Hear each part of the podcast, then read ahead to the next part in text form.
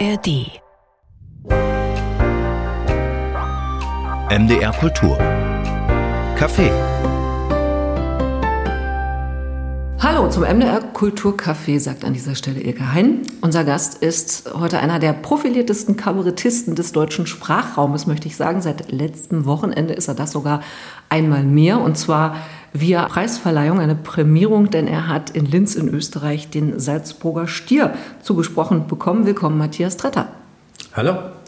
Bevor wir mal über Preise reden, über Kabarett Zeitgeist etc., über sonstiges, ähm, die Frage Tee oder Kaffee?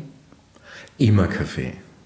Ich bin zwar, war eine lange Zeit in Schottland und da war es mit dem Kaffee damals in den 90ern noch nicht so gut. Da habe ich dann äh, tatsächlich jeden Tag Tee getrunken, aber ansonsten ohne Kaffee geht es ganz schwer. Sie haben ja, wie gesagt, dort in Edinburgh studiert. Wie anglophil sind Sie denn eigentlich so? Zutiefst, aber nur was die Kultur und Sprache betrifft. Ich war schon lange nicht mehr auf der Insel und ich bin auch einigermaßen entrüstet und enttäuscht, was da so passiert ist in den letzten Jahren. Äh, wobei man sagen muss, es hat den Graben, meinen inneren Graben zwischen England und Schottland noch sehr vertieft. Meine Schottland-Erfahrung war so, dass ich danach schon als schottischer Nationalist zurückgekehrt bin. Man muss dazu sagen, dass schottischer Nationalismus hochsympathisch ist, weil er von links kommt, was in Europa, glaube ich, einmalig ist. Und äh, ich bin eigentlich auch ja auf Tour mit einer kleinen Schottland-Revue mit meinem Kollegen und Freund Sven Kemmler und wir machen Werbung für einen eigenständigen EU-Beitritt Schottlands. Das kann ja noch klappen demnächst, ne? Das ich glaub, hoffe die gehen wieder mal ins Referendum. Ähm, das äh, ist der mit so großem Abstand sympathischste Landesteil in Großbritannien. Aber ansonsten ich bin ein großer Freund der englischen, angelsächsischen, schottischen Literatur vor allem. Ich habe das ja auch studiert und das habe ich mit großem Spaß getan. Ich habe das auch studiert, äh, mehr in Südengland und habe da so noch ein paar Freunde und ähm, das äh, eint uns vielleicht bis zu einem gewissen Grad. Äh, Sie sind aber auch Germanist, das bin ich nicht, und wissen den Wert der deutschen Sprache natürlich entsprechend zu schätzen. Wie ist es denn so mit Anglizismen im Deutschen? Ich tue mich damit, es ist zwiespältig. Man benutzt sie einerseits weil es so im allgemeinen Sprachgebrauch halt enthalten ist mittlerweile. Aber wir haben selber eine schöne Sprache. Wie halten Sie das? Anglizismen kommen so gut wie überhaupt nicht vor. Ich versuche das wirklich zu vermeiden. Was ich in den letzten Jahren fast noch schlimmer finde als die offenen Anglizismen sind die Lehnübersetzungen. Seit ein paar Jahren sagt jeder am Ende des Tages, was ursprünglich eine äh, völlig normale äh, englische Formulierung ist und dann hier plötzlich übersetzt wurde. Was dort für schlussendlich steht, mittlerweile weiß man hier gar nicht mehr, um was es genau geht dabei oder wusste es wahrscheinlich auch noch nie. Äh, Schlimmste, was ich äh, in den letzten Jahren gelesen habe, war aber, das macht meinen Tag. It makes my day ist auch eine völlig normale Formulierung dort. Hier ist es blanker Unsinn und wirklich unschön, finde ich. Ist es ein Generationenproblem oder ein Generationenphänomen? Ein Generation- und ein Medienphänomen, glaube ich. Man kommt einfach im Internet nicht darum herum und viele Leute haben, habe ich das Gefühl, auch gar keine Sensibilität und wollen das auch gar nicht. Denn es ist wichtig, dass man sich verständigt. Das, was man ganz früh in der Didaktik im Sprachunterricht lernt, äh, Hauptsache Verständigung, egal wie sie stattfindet, das ist, glaube ich, mittlerweile sehr breit angekommen und dementsprechend lesen, schreiben und sprechen die Leute auch aus meiner Sicht. Sie sind gleichzeitig Germanist und Anglist. Da können Sie vielleicht auch was dazu sagen, was welche Sprache möglicherweise, es gibt so Theorien, besser transportieren kann. Also gibt es idiomatische Stärken des Englischen und des Deutschen? Es gibt vor allem die Stellungsstärke des Englischen. Äh, Im Deutschen hat man immer das Problem, wenn man einen Nebensatz bildet, dass alle auf das Verb warten. Ähm, das ist im Englischen natürlich sehr viel leichter. Also für Komik eignet sich das Englische deutlich besser als das Deutsche. Das ist ja interessant. Nur wegen der Stellung äh, der Subjektprädikate und so weiter im Satz oder weswegen? Ja, man krampft da im Deutschen schon ab und zu rum, wenn man möchte, dass der Knaller am Schluss kommt. Da ist die Formulierung dann manchmal ein bisschen geschraubt oder man, löst es dann mündlich, sprachlich, also oral kann man es ja anders machen, als wenn man es schriftsprachlich äh, hinwirft. Und das ist im Englischen halt gar nicht. Sie müssen es wissen, Sie haben ja ein englisches Programm gemacht, da reden wir vielleicht zu einem späteren Zeitpunkt nochmal drüber. Mit Sprache überhaupt zu arbeiten, war das von Anfang an der Punkt äh, oder wollte der junge, jüngere Matthias Tretter mal noch was ganz anderes werden? Also nach der Feuerwehrmann-Phase, als man dann wirklich über Berufe nachgedacht hat? Nein, Feuerwehrmann war es bei mir nie, es war Förster. Für eine ganze Zeit lang, ich glaube, bis ich angefangen habe, abends wegzugehen und da klar war, wenn du das sagst, dann äh, schaut dich niemand an. Ähm, und das hat sich dann aber sehr schnell gewandelt in Sprache. Ja, also ich habe Germanistik deshalb studiert, weil es mich interessiert hat und Anglistik. Ähm, und ich bin sehr, sehr, sehr, sehr dankbar, dass ich dieses Privileg habe, das zu meinem Arbeitsmittel gemacht haben zu dürfen. Ja, als Förster geht man, glaube ich, weniger viel mit Sprache um. Was lieben Sie an Ihrem heutigen Beruf, Kabarettist? Ähm, na, die unendliche Verlängerung der Adoleszenz. Ähm, ich habe ja keinen normalen Lebenswandel wie jemand, der bürgerlich arbeiten geht oder was Ordentliches macht, sondern es gibt eigentlich keine strukturierte Woche. Das hat natürlich auch große Nachteile. Wenn man mich zu einer Feier einladen möchte, dann muss ich das eineinhalb Jahre vorher wissen, weil die Tourpläne einfach so, so gestaltet sind und so früh gemacht werden. Und äh, dazu kommt, dass es eben immer Freitag, Samstag ist. Das sind die Haupttage, an denen ich abends arbeite. Und das sind für andere Leute die Tage, an denen sie feiern. Das heißt, da gibt es Konflikte. Aber Höre ich gedinnte Melancholie? Nein, nein. Also Melancholie stellt sich eigentlich nur insofern ein, als man es dann irgendwann einigermaßen satt hat, jeden Tag in einem anderen Hotelzimmer zu sein. Das ist am Anfang ja das große Abenteuer. Gerade wenn man so wie ich immer mit dem Rucksack in Jugendherbergen unterwegs war und dann fängt man mit diesem Beruf an und plötzlich ist da ein Hotel gebucht und man schläft allein in einem Zimmer, hat ein Bad und denkt sich, jetzt habe ich es geschafft. Das war so der Anfang. Das hat einen Reiz für zwei, drei Jahre. Und dann wird es zum drögen Berufsalltag. Äh, ich kenne alle Frühstücksbuffets und alle Bahnhofsviertel in Deutschland auswendig und ich versuche beides zu vermeiden mittlerweile. Matthias Tretter, unser heutiger Gast bei MDR Kultur im Café, vielfach prämierter Kabarettist, ist geboren 1972 in Würzburg, eine klassische Universitätsstadt. Bildungsbürgertum, Weinbau, nicht wahr, Matthias Tretter?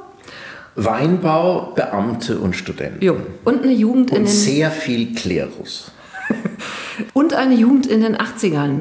Wie haben Sie die erlebt äh, als äh, sogenannter Angehöriger der Generation X? Ähm, die Soziologie beschreibt das ja mit so schönen Schlagwörtern, zum Beispiel exhibitionistische Bescheidenheit, Konsumverweigerer, das soll die Generation gewesen sein. Im Osten war sie das auch, aber aus anderen Gründen. Ähm, was war denn so prägend am Aufwachsen in Würzburg? Wie konsumverweigernd, wie individualistisch, wie spaßorientiert? Oder vielleicht auch so ganz ohne Emanzipationsprozesse. Wie war es bei Ihnen? Äh, Generation X auf jeden Fall, äh, dann aber erst später, nach dem Aufwachsen, das war so mit Anfang, Mitte 20, äh, soweit ich mich erinnere, kam da auch das Buch raus, das ich damals gelesen habe und das mich auch sehr beeindruckt hat, weil es diese Haltung sehr gut beschrieben hat, obwohl es von einem Kanadier ist. Und dann natürlich Generation Golf. Das war ein großer Wurf von Florian Illis, dieses Buch, dem ich ihn absolut missgönne. äh, aber was drin steht, beschreibt sehr gut die Nivellierung dieses Aufwachsens. Es sind offenbar, und da höre ich auch Reinhard Grebe immer durch, äh, alle gleich aufgewachsen. Wahrscheinlich noch gleichförmiger, als es in der DDR war, kann ich mir vorstellen, eben aber auf einem anderen Niveau, was den Konsum betrifft. Trotzdem ist das hoch faszinierend, wenn man sieht, wenn Leute aus anderen Städten von ihrer Jugend in meiner Altersklasse erzählen, es hat sich absolut nicht unterschieden. Und das war dann so eine, naja, vulgär linke äh, Sozialisation am Gymnasium. Das muss ich auch gleich dazu sagen. Ich bin der Schule zutiefst dankbar. Ich habe es damals gehasst. Äh, ich habe mich so durchgemogelt bis zum Abitur das Abitur dann einigermaßen ordentlich hingekriegt, aber im Nachhinein, was mir an Bildung vermittelt wurde, äh, auch an Haltung vermittelt wurde, das wusste ich damals absolut nicht zu schätzen und das ist im Nachhinein sehr schnell dann passiert, dass ich gemerkt habe, äh, ich bin da weitergekommen. durch vieles, auch durch Mitschüler und äh, eben das Engagement, das man dann hatte ähm, in der Teestube bei der Schülermitverantwortung, wo man dann Umwelt AKs gegründet hat und solche Sachen. Deswegen bin ich auch so skeptisch, was die sogenannten Aktivisten heute, heute ist jeder Aktivist, jeder, der irgendein Glied bewegen kann, ist Aktivist mittlerweile. Äh, wenn die ihre Einmaligkeit herausstellen. Es gab es vor 40 Jahren exakt genauso. Und wir hatten das alles auch schon. Vielleicht nicht Schirm. in der Militanz wie heute? Es war eine andere Militanz und vor allem habe ich das Gefühl, eine lange nicht so selbstverliebte. Für mich ist diese Kleberei ja vor allem wieder ein weiterer, eine weitere Form des, des Auslebens seines Narzissmus. Ähm, das hatten wir nicht. Äh, und ich glaube, selbst jeder, der da klebt, ist sich klar, dass er jetzt nicht gerade die Welt rettet mit dem, was er da tut. Das scheint aber der Glaube zu sein, der hinter solchen Aktionen steht. Wirklich ein Glaube daran, dass die Welt morgen untergeht, wenn ich jetzt nicht ein solches Signal wie dieses, das ich gerade unternehme, setze. Aber da geht es kaum noch narzisstischer. Also das ist Jesus. Und das hatten wir damals auf diese Art und Weise, kann ich mich nicht erinnern, hatten wir nicht. Und wir waren heiterer dabei. Was mir heute auffällt, ist eine grassierende Humorlosigkeit. Das war damals nicht so. Ähm, man ist zu Demos gegangen oder hat die selber sogar organisiert äh, oder hat etwas aktiv getan im Sinne von, wir haben Kröten irgendwo rübergetragen und irgendein Biotop irgendwo angelegt und haben natürlich auch demonstriert und solche Sachen gemacht, aber lange nicht mit diesem narzisstischen Hintergrund. Beim geprägt werden, abgesehen von Tierstuben, gab es aber möglicherweise ja auch Personen, die möglicherweise etwas mitgegeben haben, ein bestimmter Lehrer oder vielleicht auch jemand in der Familie, was dann bestimmt wurde für das, was letztendlich in eine Kabaretttätigkeit gewonnen ist eines Tages. Gab es das? Ich bin meinen Eltern sehr dankbar, weil ich sehr orientierungslos in diesem Studium vor mich hingewerkelt habe. Ich wusste zwar, dass ich das Fach möchte, wusste aber überhaupt nicht, was ich damit anfangen werde, weil ich kein Lehrer werden wollte und es sich damals schon abzeichnete, dass Edelfedern nicht mehr gebraucht werden, also das Kritikertum, äh, dass sich das äh, auf das Existenzminimum zubewegt. Wäre jetzt meine nächste Frage gewesen. Also der Literaturkritiker hätte es auch werden können? Hätte es auch werden können, aber ich war mir schon klar, dass das, also erstens war ich mir nicht sicher, ob ich dafür talentiert genug bin und zweitens war das schon klar, dass das in Zukunft nicht mehr so laufen wird, Mitte der 90er. Ähm, das Internet ist da reingebrochen und äh, es, es wurde eigentlich täglich deutlicher, dass wir diese Medien und Leitmedien nicht mehr haben werden. Also Leute wie Fritz J. Radatz oder Marcel Reich-Ranitzky, solche Figuren war schon damals klar, werden nicht mehr entstehen. Naja, wenn das der also Anspruch ist, dann möglicherweise. Aber es gibt schon noch das Feuilleton und es gibt schon noch Literaturkritiker. Außerdem, Sie haben es gemacht ich, eine Weile. Äh, ich hinterfrage gar nicht, ob die Leute dort noch einen anderen Job haben, um sich über Wasser halten zu können. Und es wird immer weniger, weil äh, alles andere kostenlose immer mehr wird äh, und weil es auch anders rezipiert wird. Ich habe ja, ich habe auch das Gefühl, wenn ich Feuilletons von heute mit äh, vor 20 Jahren vergleiche, dass das auch ein, ein ganz anderer Schreibstil mittlerweile ist, der mir relativ missfällt. Ähm, ich, äh, Nämlich warum? Naja, es wird ja überall von der Ausbreitung der Ich-Narrative gesprochen und das hat sich ja in den Journalismus fortgesetzt. Also mir wurde an der Uni schon im Proseminar ausgetrieben, dass man eine Ich-Perspektive anders einnimmt als als gesetzter Erzähler und dass es ganz viele Verzählformen gibt und dass vor allem uns Authentizität des Autors und der Autor selber überhaupt nicht interessiert. Das war das Credo mit dem man damals angetreten ist oder beziehungsweise erstmal gefüttert wurde. Äh, wir, es geht uns um das Werk und was ist in diesem Werk verhandelt, wie steht das im Verhältnis zu der jeweiligen Zeit möglicherweise, wo das erschienen ist und so weiter. Die Person des Autors und seine Wehwehchen und biografischen Erlebnisse, die haben uns nicht zu interessieren. Damit bin ich groß geworden ähm, und das, dazu stehe ich auch bis heute. Steht jetzt aber im Kontrast zu solchen ikonischen Kritikerpersönlichkeiten wie zum Beispiel Reich Ranitzky, die natürlich über ihre Persönlichkeit gewirkt haben. Das hat er, aber er hat nicht über, so über Literatur gesprochen. Darum, Sicher? Darum geht's. Es, gibt, es geht ja die Perspektive, also wie er aus seiner Perspektive das im literarischen Quartett dann verhandelt hat, war, das war natürlich sehr subjektiv. Aber ich glaube, es hat ihn nicht besonders interessiert, außerhalb von ein paar Pointen, die man da natürlich setzen konnte, was der Autor da jetzt im Einzelnen erlebt hat. Ähm, die Autorin dagegen schon. Ja, das war was anderes. Es ist ein bisschen schade, dass man den nicht mehr ähm, parodieren kann. Äh, sind Sie jemand, der gern parodiert, wenn es passt?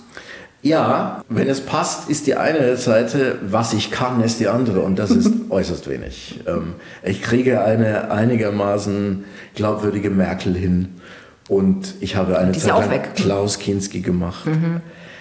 Aber dabei bleibt es, glaube ich. Mhm. Der Kinski war in Matthias Tretter will nicht ihr Freund sein. Genau, da kann ich mich unter anderem, möglicherweise auch in anderen. Wichtig, Programmen. dein Freund in dem Fall. Entschuldigung. Matthias Tretter möchte nicht dein Freund sein. Da sind wir wieder beim Du.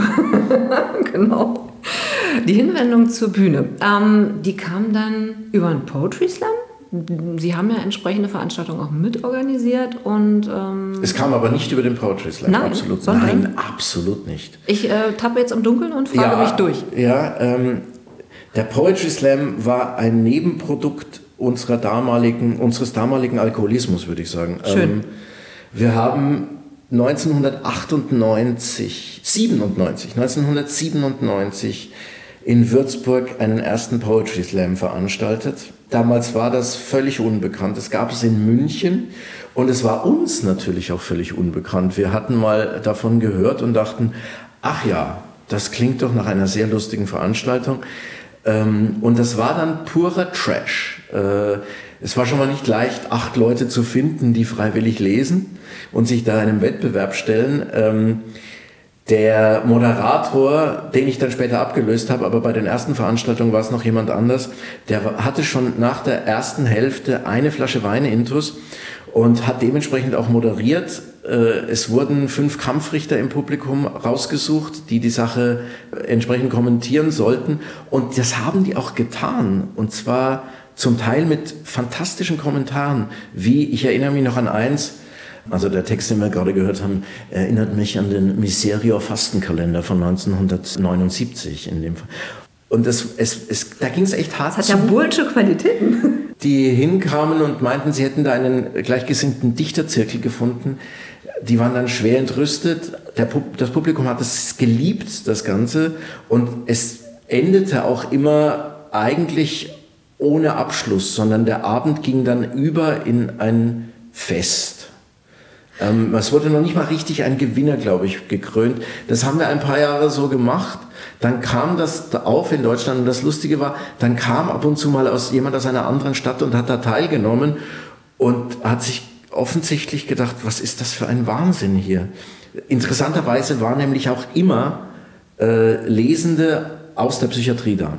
Also Menschen, die mehrfach psychiatrisch interniert waren, haben dort eine Plattform gefunden, äh, auf der sie auch ernst genommen wurden. Das klingt ähm, nach sehr interessantem Personal, auf jeden Fall. Ähm, aber wenn das jetzt nicht der Sprung zur Bühne war, was war es dann?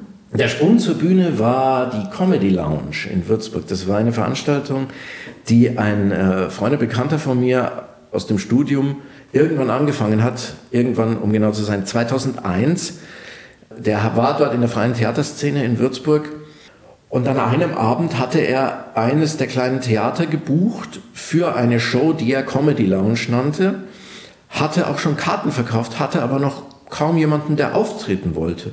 Und dann hat er mich gefragt, ob ich das machen möchte, weil er wusste, dass ich bei Familienfeiern damals noch Ranitzky auch parodiert habe und Unsinn gemacht habe. Und dann habe ich gedacht, ja, ich bin jetzt sehr orientierungslos, mach doch, mach, machen wir mal das. Ja, und das war's, haben wir dann jeden Monat getrieben. Matthias, das Letzte, was mir einfällt im Zusammenhang ähm, mit Ihrem Namen, wäre das Schlagwort Comedy. Wo würden Sie sich denn verorten heute? Also Stand-up, ja, oder? Äh, ja, ich halte ja von diesem äh, Unterschied sowieso sehr wenig, der ja nur in Deutschland gemacht wird. Comedy, Kabarett. Deswegen sage ich auch meistens, ich bin Komiker, wenn man mich fragt. Und Comedy Lounge bedeutete damals alles, äh, also innerhalb dieser Veranstaltung. Da musste man jetzt nicht zwingend Comedy machen. Bei mir war es irgendeine Form von lustigen Versuchen, Literatur auf die Bühne zu bringen, glaube ich, ich weiß es nicht. Es würde, glaube ich, heute im Poetry Slam, so wie ich damals angefangen habe, ganz gut reinpassen. Die Paralympics äh, der Literatur, hat das mal irgendjemand genannt. Und das war auch so. Aber man hat sich da von Monat zu Monat weitergescheitert mit jeweils einer neuen, neu geschriebenen Nummer. Es war immer voll, weil es eine Studentenveranstaltung war, die sehr schnell eingeführt war und auch immer mit Party verbunden danach.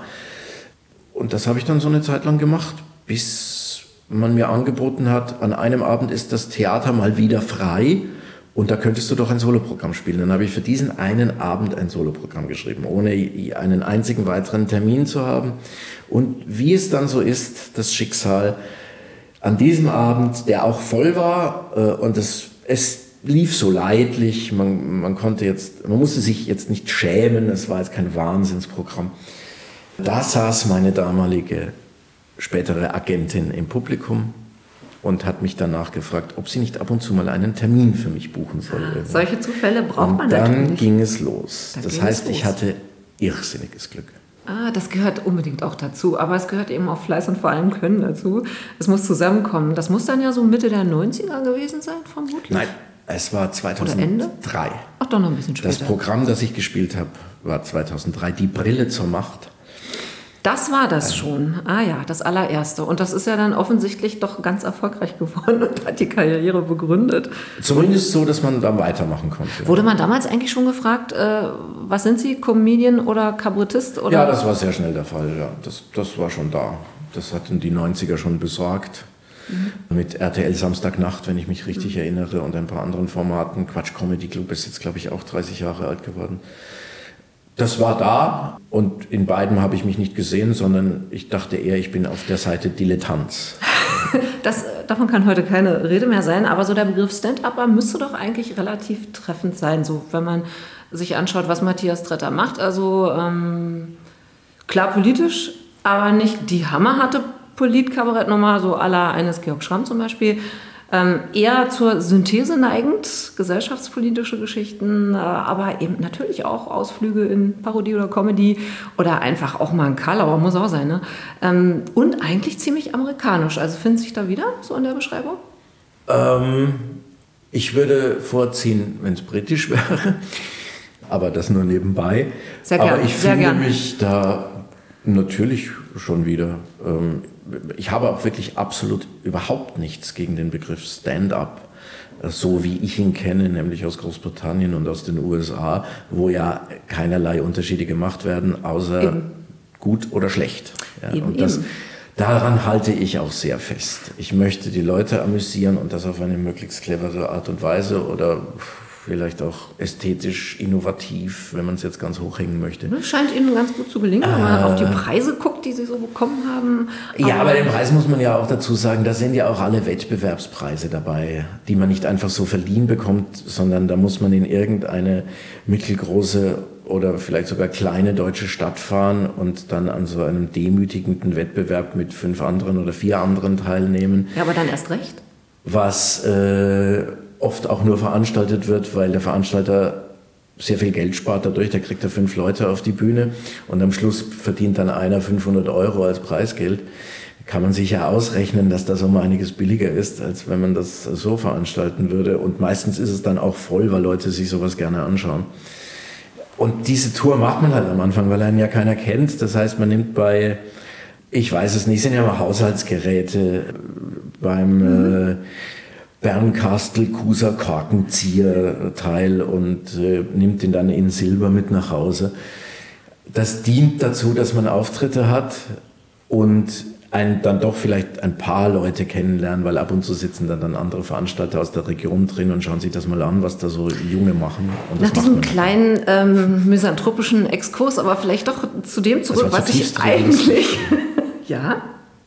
Da- Das war so. Das war, das war, war gar nicht misanthropisch. Das, war- es es war exakt so.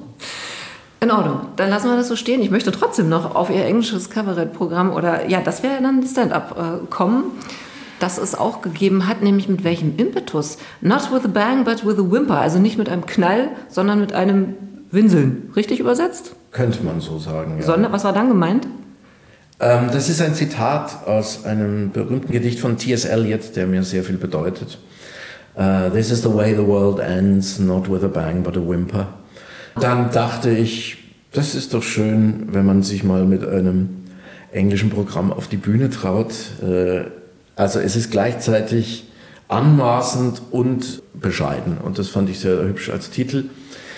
Hintergrund des Ganzen war, dass ich das schon immer machen wollte, weil es mir sehr Spaß macht, mit dieser Sprache zu arbeiten, aber in Deutschland das Veranstaltungsangebot dafür sehr klein ist. Ich wollte gerade sagen, welches Vor allem, Zielpublikum? wenn man kein Native Speaker ist. Und dann kam ein Angebot aus Ottawa von der deutschen Botschaft Ah. in Kanada. Sie wollten Kabarett veranstalten. Es gibt ein paar deutsche Botschaften in Europa, die das machen. Lissabon, Belgrad, soweit ich weiß, war es zumindest früher mal. Aber dann dort auf Deutsch für die jeweilige deutsche Community vor Ort. Das war in Kanada nicht so. Die wollten das auf Englisch haben und ich war der Erste, der hier geschrien hat, weil da war dann ähm, ein Ziel da, das man erreichen konnte. Einfach ein Programm zu schreiben auf Englisch ins Blaue und dann zu versuchen, damit irgendwo unterzukommen, dafür war ich dann doch zu faul. Aber dann gab es einen Termin und einen zweiten in Toronto, auch organisiert von der deutschen Botschaft, dem dortigen deutschen Konsulat. Zwei Auftritte, die mit zum Schönsten gehören, was ich da, was ich gemacht habe in meiner Karriere war natürlich auch alles bezahlt. Also man wurde darüber geflogen und hatte ein sehr schönes Hotel und durfte dann dort auftreten. Und ich durfte eine Woche bleiben und es war fantastisch. Das und, Edinburgh Festival müsste Sie ja dann auch mal Und- interessiert haben. ja, das hat mich selbstverständlich interessiert, weil das kannte ich ja von, weil ich ja dort ein Jahr gelebt habe. Aber das habe ich mir sehr schnell abgeschminkt, da zu versuchen aufzutreten. Also beziehungsweise, man muss sich auch vorstellen, das größte Kulturfestival der Welt, ähm, da rufen Hotels andere Preise auf. Ja. Und wenn man da, da zwei Wochen ist und den Raum noch mietet und dann hat man pro Abend drei Zuschauer, ähm, ist es ein sehr teurer Urlaub. Und wahrscheinlich, mh, ich weiß nicht, gibt es in Edinburgh auch keinen vernünftigen Rotwein. So, wie ist Ihre Weinaffinität als gebürtiger Würzburger? Natürlich sehr groß äh, und sehr fränkisch mittlerweile. Das hat sich auch geändert über die Jahre, dass ich jetzt wirklich äh, einen sehr großen Fokus habe auf fränkische Weine, vor allem natürlich die dortige Traube Silvaner. Den lasse ich mir nach Leipzig kommen. Ähm, so weit geht es dann doch. Ähm, und ansonsten bei Roten Frankreich und Italien. Wie früh muss man mit dem Konsum anfangen, um dann auch mitreden zu können irgendwann? Das kann ich nicht sagen, weil man ja in Franken damit groß wird. Also, Also sehr früh. ich möchte jetzt nicht sagen, wann ich meinen ersten Schoppen getrunken habe, aber als ich dann aufs Gymnasium kam, war ich schon richtig geeicht. Matthias Tretter zu Gast im MDR Kultur Café an diesem Sonntag. Und wenn Sie, Matthias Tretter, Themen entwickeln für Ihre Programme, das aktuelle heißt ja Sittenstrolch, dann gehen Sie das wie an? Also man schreibt erstmal eine Weile, man sammelt, guckt dann, ob man einen roten Faden findet oder man hat den zuerst und schreibt dann Dinge, die zusammenpassen. Da gibt es ja unterschiedliche Konzepte. Ich habe das Thema. Den roten Faden habe ich, weiß Gott nicht, der entwickelt sich dann irgendwie. Aber ich bin mir relativ klar im Vorhinein, worüber ich ein Programm machen möchte. Und dann entwickelt sich das so. Und dann kommt natürlich auch Treibgut aus den Jahren vorher noch mit rein, weil man muss ja immer mal wieder eine aktuelle Nummer für irgendetwas schreiben. Zudem habe ich eine wöchentliche Radiokolumne im WDR. Also ich habe einen ziemlich großen Steinbruch dann, ähm, aus dem ich mich dann bediene. Ich würde aber trotzdem vorschlagen, die digitale Gesellschaft ist schon eines ihrer Steckenpferde, genauso wie Fragen der Moral, das Moralische, die sich dann auch daraus ergeben, wie wir in dieser digitalen Gesellschaft heute leben oder leben wollen äh, oder müssen. Ähm, insofern interessant, weil Sie ja doch eher ein analoger Mensch sind. Ich glaube, Sie sind ein Facebook-Verweigerer und auch sonst so WhatsApp ist gar nicht so Ihr Ding. Also wenn man das eher ausblendet, wofür, glaube ich, äh, wirklich Verständnis herrschen kann heute, äh, dann hat das seinen Grund. Aber wieso dann diese Konstellation? Na, das eine bedingt ja das andere. Meine Beschäftigung mit der Digitalisierung hat ja dazu geführt, dass ich mich da nicht reinbegeben habe. Also ich habe mich schon eine Zeit lang einigermaßen tiefschürfend damit beschäftigt, nicht praktisch, sondern theoretisch äh, und dann eben auch die Entwicklung um mich herum mitbekommen. Und ich habe den großen Vorteil, dass ich mich von nichts verabschieden musste. Man kennt ja die mittlerweile ausgewalzten Geschichten von äh, meistens Politikern, die dann ganz groß verkünden, äh, meistens auf Twitter, dass sie dann nicht mehr auf Twitter sind und wie sie ausgestiegen sind. Und man, man meint ja immer, sie wären Geiseln im Libanon gewesen, so äh, wie sich diese Aussteigergeschichten dann anhören. Und das habe ich alles nicht gehabt. Ich war nie irgendwo ähm, und habe bis heute ein kleines Handy einer ehemals großen finnischen Firma. Und das reicht mir auch beziehungsweise ich hoffe, dass es noch lange so weitergeht. Ich bin natürlich mir im Klaren darüber, dass ich irgendwann gezwungen werde, wenn ich nicht völlig aus der Gesellschaft ausscheiden möchte, äh, mir ein anderes Endgerät zuzulegen. Aber bislang geht's. Äh, und Sie widerstehen, das finde ich gut. Nein, es ist kein Widerstehen, weil ich, weil ich es nie abschaffen musste. Es ist nicht so, dass ich daheim sitze und ich, da, da, ich kaufe das jetzt nicht. Das passiert nicht. Ähm, die Kinder, äh, Sie sind ja auch Vater, verlangen ja dann möglicherweise auch ab einem bestimmten Punkt nach bestimmten Endgeräten. Wie geht man dann damit um? Ich bin ja sehr lässig. Ab einem gewissen Alter ist das in Ordnung aus meiner Sicht und ich versuche dann zu vermitteln, was die Gefahren sind und vor allem, dass es sehr viel Schöneres und Besseres gibt, als im Internet unterwegs zu sein. Zum Beispiel gemeinsam Radfahren. Äh, unter anderem Fußballspielen, draußen sein, ähm, was auch immer, mit jemandem von Angesicht zu Angesicht sprechen, all das. Ja. Das aktuelle Programm Sittenstrolch, wie gesagt, das bezieht sich Frage auf die Unterminierung entsprechender Sitten und Folgen unseres Zusammenlebens, unserer Digitalgesellschaft. Also was hat Sie bewegt, als Sie nun speziell dieses Programm geschrieben haben? Ähm, es geht eher um das Gegenteil. Äh, es geht um die Hypermoral die sich immer mehr breit macht. Sittenstrolch habe ich gewählt, weil ich das ein sehr hübsches, veraltetes Wort fand und mit Strolch immer etwas Heiteres verbinde. Was offensichtlich äh, Leute anders sehen mittlerweile. Die haben da immer gleich den Vergewaltiger vor Augen. Ja. Das hatte ich jetzt nicht, als ich das Wort ausgewählt habe. Für mich hat das etwas Heiteres gehabt und etwas, eine Figur, die auch ein bisschen, um es zu Deutsch zu sagen, ein bisschen deppert daherkommt. Und es verweist natürlich auf meine Beschäftigung mit Moral äh, in der heutigen Gesellschaft und was damit angestellt wird. Es ging sehr lange und ich finde, das war sehr positiv nur um die Einhaltung von Gesetzen. Da habe ich mittlerweile das Gefühl, das wird verdrängt. Das ist noch da, aber man kann das ganz leicht beobachten bei einigen Menschen, die freigesprochen wurden, was trotzdem die gesellschaftliche Ächtung nicht verkleinert. Das finde ich eine zutiefst bedenkliche Entwicklung. Es werden Leute unmöglich gemacht, nachdem eine Sache schon juristisch erledigt ist. Mhm. Und zwar mit großer Selbstverständlichkeit und auch mit einem Furor, der mich na, ich kann nicht sagen ängstigt, weil die Figuren, die diesen Furor haben, an sich so lächerlich sind, aber trotzdem, was da für eine gesellschaftliche Atmosphäre entsteht, das ist mir zuwider und es macht mir schwere Gedanken. Sicherlich. Und dann äh, muss man ja überlegen, wie geht man damit um, wie reagiert man als Kabarettist, hat man das Medium der Sprache, aber wie kann man also das handeln, zum Beispiel das in die Ecke gestellt werden, das verurteilt werden, wenn man bestimmte Positionen betritt oder vertritt, ähm, die dem sogenannten Zeitgeist entgegenstehen. Ähm, sie haben dafür auch Shitstorms schon selber geerntet, wenn Sie zum Beispiel das Gendern sezieren oder wenn Sie hinterfragen, ähm, wie idiosynkratisch, wie überempfindlich die Gesellschaft mittlerweile geworden ist mit ihrer auch spontanen Erregungskultur. Also was macht man? Man kann es ja auch nur verbrennen, soll man es direkt ansprechen? Also wie halten Sie es? Handy aus. ähm, was bei mir grundsätzlich der Fall ist, weil ich habe es ja schon gesagt, ich bin bei keinen Netzwerken. Ich bekomme diese ganzen Sachen, die dann zumeist ja, oder was heißt zumeist immer online äh, veranstaltet werden, nicht mit. Ich habe trotzdem jetzt nicht die Absicht, mich da einschränken zu lassen. Natürlich nicht, aber der Impuls, sich zu wehren, ist ja da, wenn man ungerechtfertigt Es gibt aber kein Wehren. Aha. Das ist, äh, also ich, Harald Schmidt hat das mal zitiert, aber es kommt aus dem äh, amerikanischen Comedy-Bereich oder Medienbereich.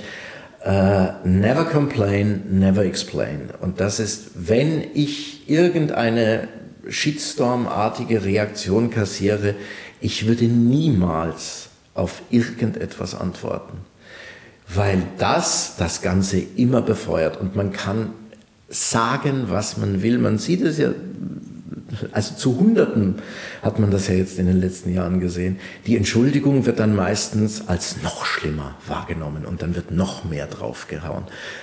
Und vor allem, wenn man nicht reagiert, es dauert mittlerweile keine halbe Woche mehr, bis die nächste Sau durchs Dorf getrieben wird. Von daher, man kann sich das auch alles versenden lassen. Und doch muss man sich damit auseinandersetzen. Die sogenannten Millennials, das sind ja die mit dem Furor, die, weiß ich nicht, Ü30, oder auch schon U30 äh, oder vielmehr noch U30, die Festkleber. Und dann, Sie sind selber Vater. Ich weiß nicht, wie alt Ihre Kinder sind, aber irgendwann wird der Punkt kommen, wo Sie sich vielleicht genau damit auseinandersetzen müssen, dass die bestimmte Positionen einnehmen und Sie vielleicht eine andere haben. Nein. Nein? Die werden so erzogen, dass das nicht vorkommen wird. Ansonsten wieder mit der Kette an die Heizung. Das ist eine gute Lösung. Ja. Und natürlich würde ich mich gerne auseinandersetzen, aber es geht ja nicht um eine Auseinandersetzung. Ich meine jetzt nicht meine Kinder, sondern grundsätzlich. Mittlerweile ist das, äh, wie viele Bücher und andere Medien sind in den letzten Jahren erschienen, die sagen, ich muss überhaupt nicht mit jemandem reden. Man kann mit denen nicht reden und so weiter. Das ist ja die allgemeine Stimmung. Ähm, mhm. Und ich bin gerne bereit zu irgendeiner Diskussion. Aber ich habe das Gefühl, das findet schon immer weniger statt. Und hinzu kommt zu dem Umstand, dass es also um konkrete Inhalte geht, die der eine so sieht, der andere so. Und äh, auch ein Satiriker hat äh, Einstellungen und Meinungen, die er dann vielleicht vertritt und die dann eine Gegenreaktion hervorrufen. Dazu kommt aber auch noch ein anderes Phänomen, weiß nicht, wie Sie es sehen, aber die Satire an sich wird offensichtlich nicht mehr wirklich als solche verstanden, also als das Mittel ähm, des Widersprechens per se und dann das Gesagte ist nicht das Gemeinte. Also es wird das für 100% bare Münze genommen, was der Kabarettist abliefert, als sei das also nun die Einstellung. Geht Ihnen das ähnlich oder gar nicht? Also, oder irgendwo dazwischen? Nein, es gibt in dem Bereich aus meiner Sicht zwei Hauptprobleme. Das eine ist, dass es immer mehr Menschen schwerfällt, Realität und Fiktion zu unterscheiden.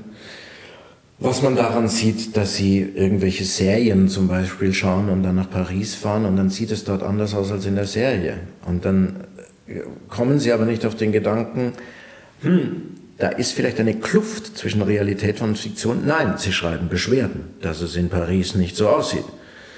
Äh, das passiert dutzendfach, äh, also Dutzend Millionenfach. Ähm, das ist das eine und das andere ist äh, das nicht mehr aushalten können von Zweideutigkeiten oder Mehrdeutigkeiten.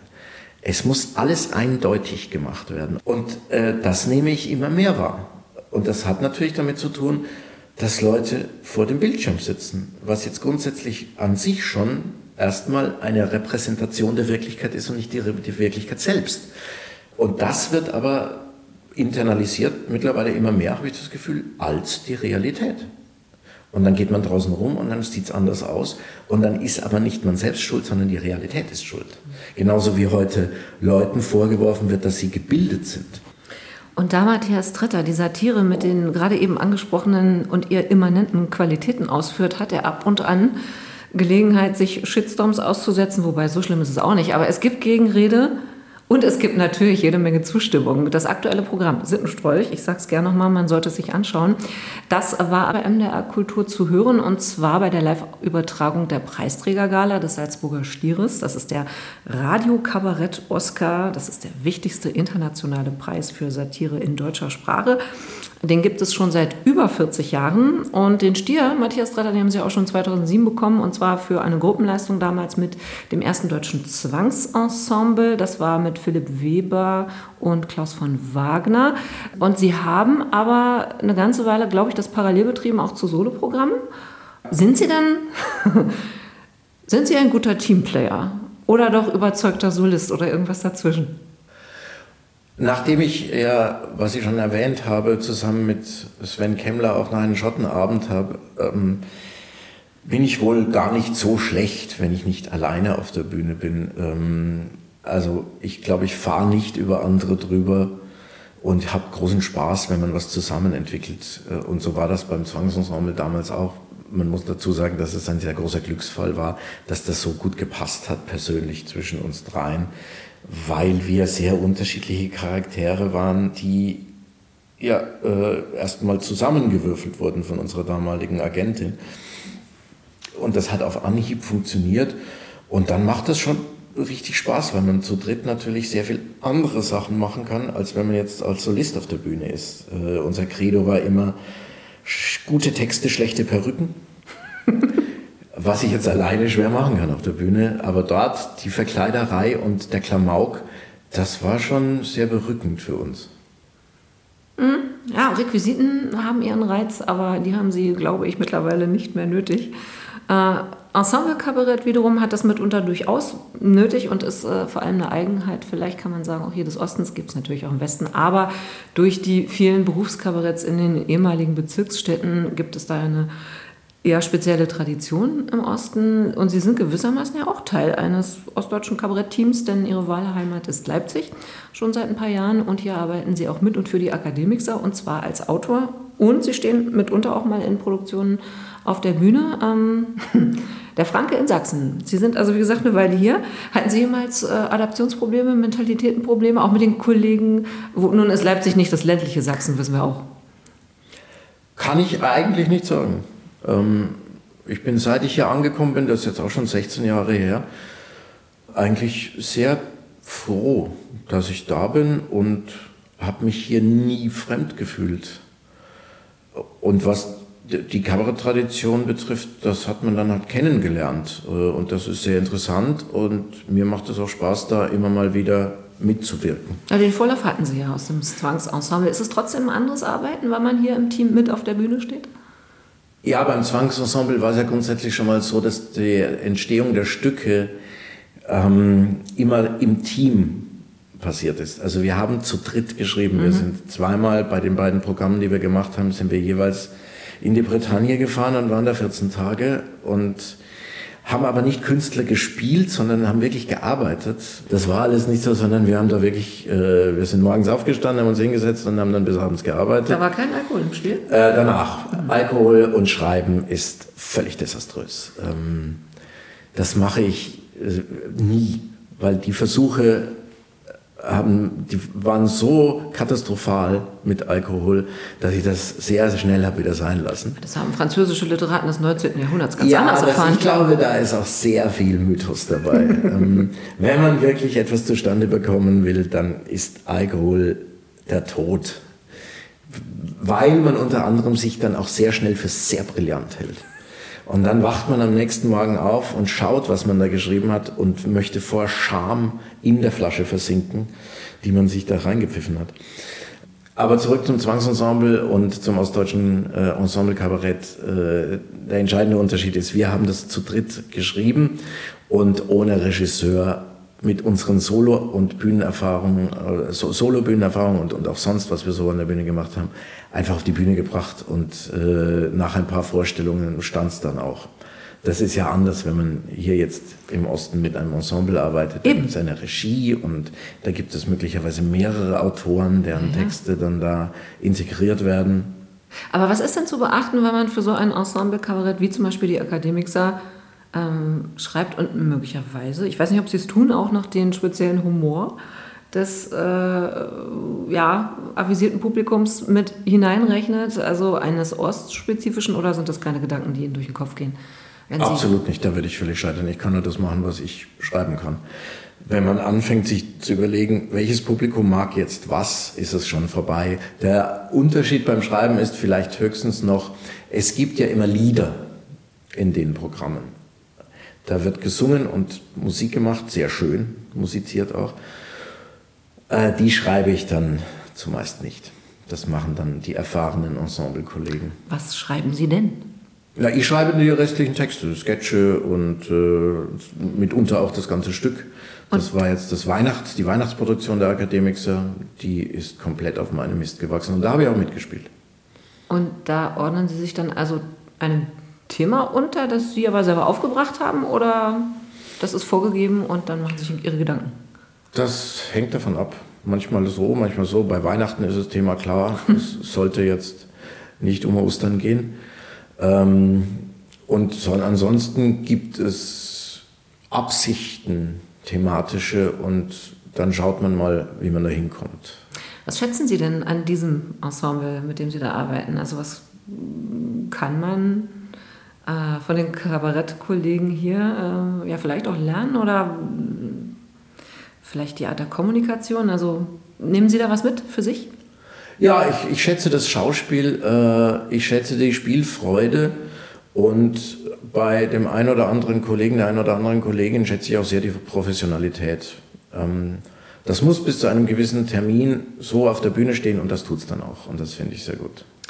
Ähm, ist das Ensemble Kabarett äh, aus Ihrer Sicht ein Zukunftsmodell? Also in Zeiten von Comedy und Solo-Kabarettisten, ähm, das Publikum, das äh, hier sitzt, das ist möglicherweise nicht mehr das Jüngste. Das ist ein Problem, das haben viele Ensemble-Kabaretts im Osten. Also definitiv Ü30 kann man die Form von Humor an Jugend überhaupt herantragen? Ich würde sagen, es hat mit dem Humor relativ wenig zu tun, weil der ist ja im Ensemble-Kabarett dann auch nicht anders als, als, als Solist. Äh, der wird halt anders dargereicht, aber Humor ist letztlich Humor.